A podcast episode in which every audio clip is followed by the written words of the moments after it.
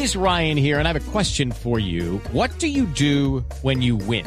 Like, are you a fist pumper? A woohooer, a hand clapper, a high fiver. I kind of like the high five, but if you want to hone in on those winning moves, check out Chumba Casino. At ChumbaCasino.com, choose from hundreds of social casino style games for your chance to redeem serious cash prizes. There are new game releases weekly, plus free daily bonuses. So don't wait. Start having the most fun ever at ChumbaCasino.com. No purchase necessary. BGW. Void were prohibited by law. See terms and conditions. 18 plus.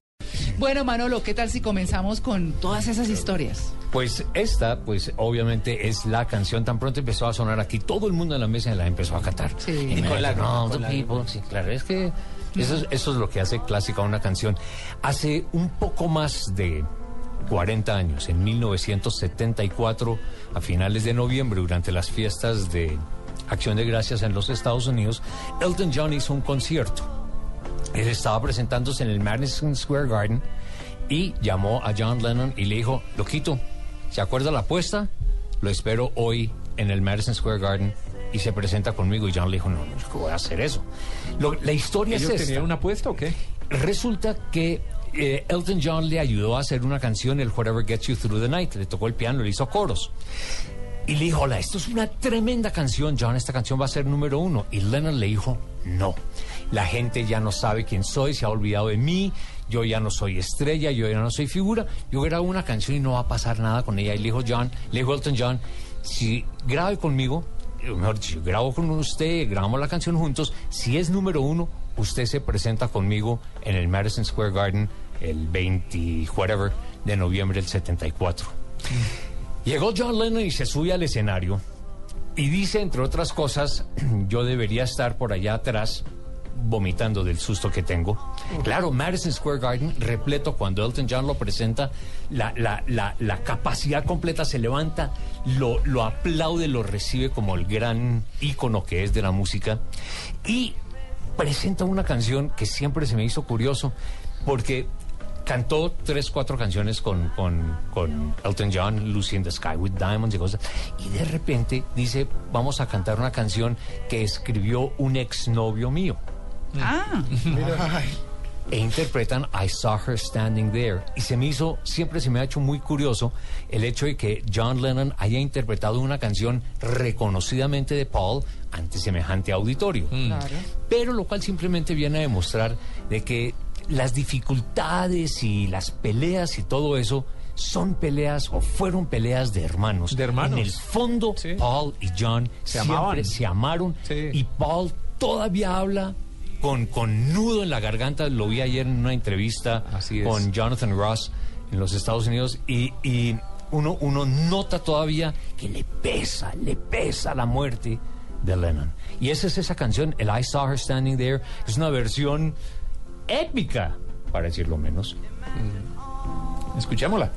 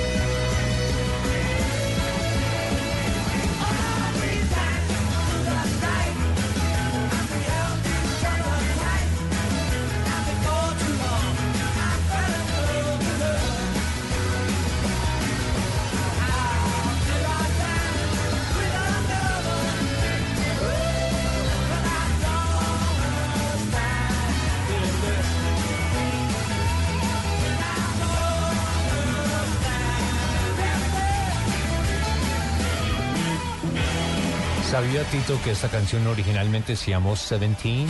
¿Ah, sí? Con ese título la escribió Paul y después se volvió I Saw Her Standing There, que es una de las canciones de amor adolescente tan absolutamente hermosa. La vi ahí paradita. Sí, y mi corazón estalló cuando crucé el salón, tomé su mano en la mía y bailamos toda la noche y me enamoré. Eso es igualito a perrear, hermano. Exactamente. El reggaetón de la época. Sí. Uno, ¿Cuál así Ya el reggaetón de la época? Para nada. No, es una ironía, por favor.